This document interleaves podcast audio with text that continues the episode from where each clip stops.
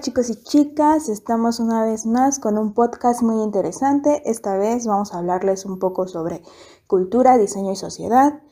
Vamos a abarcar como muy rápido algunos temas como de la cultura de masas, cultura popular, eh, el poder y la hegemonía y un poco de consumismo.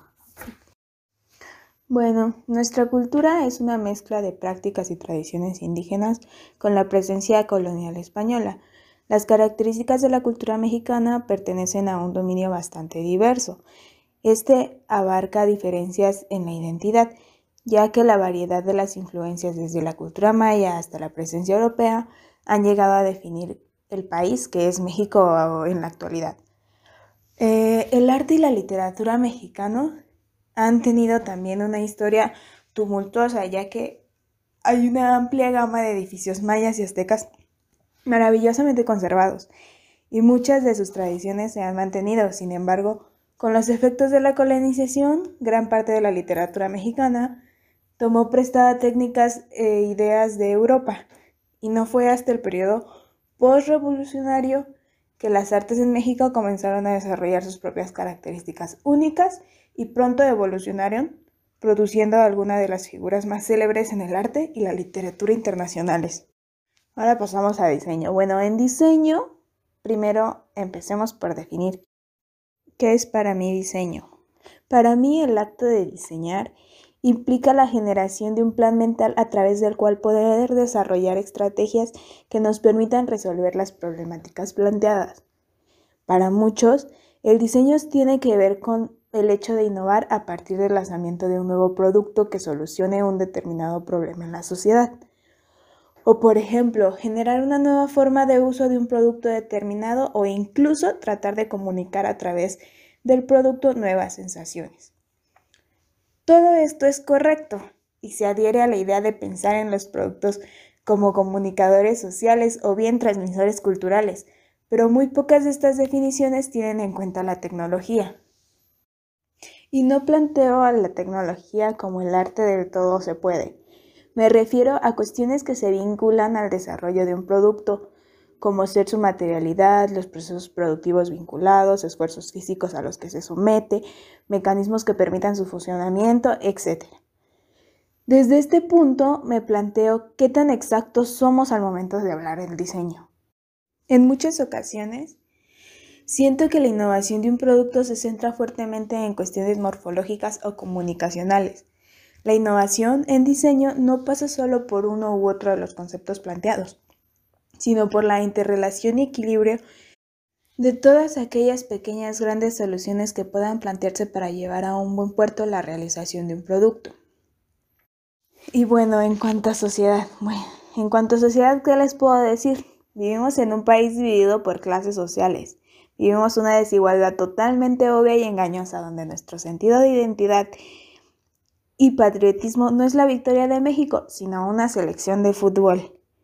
Nuestro país nació enfermo de algo llamado clasismo, enfermedad que trae como síntomas el elitismo, el racismo, la corrupción, la pobreza, el neoliberalismo, el nepotismo y mil más que seguramente cualquier mexicano podría decir.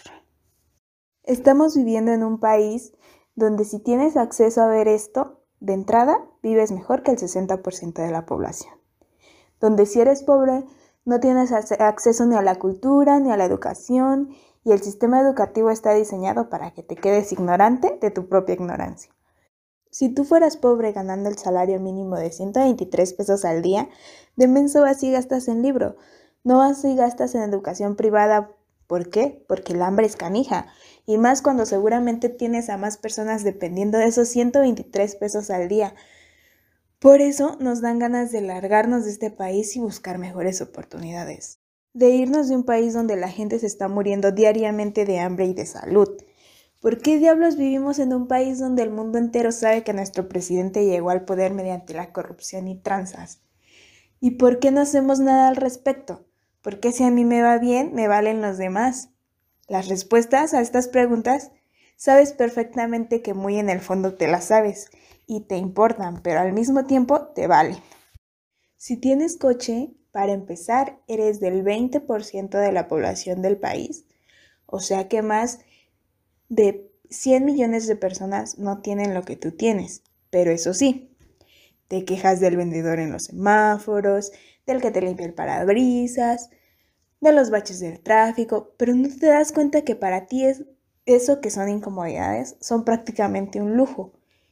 Y si no tienes coche y te tienes que mover en transporte público, no creas que te salvas de ser criticado, porque eso sí, puede que no seas parte del club de los que tienen coche, pero tu indiferencia ante los problemas sociales también son dañinos para la sociedad. Tú también te quejas de los vendedores de la calle, los, los vagos, los limosneros, el humo del camión, de la gente del camión. Y haz memoria. ¿Cuántas veces has decidido ignorar los problemas de alguien más? ¿Cuántas veces no has decidido quedarte callado? Date cuenta que si eres víctima de un robo, eres víctima de tu propia indiferencia.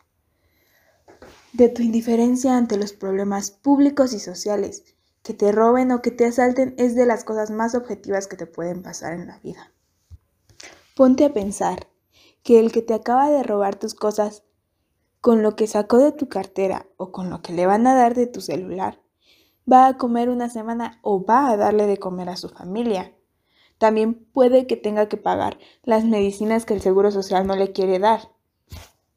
Y no es por justificar lo que acaba de hacer, sino por echarle la culpa a la sociedad en la que vive, que le causa la necesidad económica de llegar a esos extremos.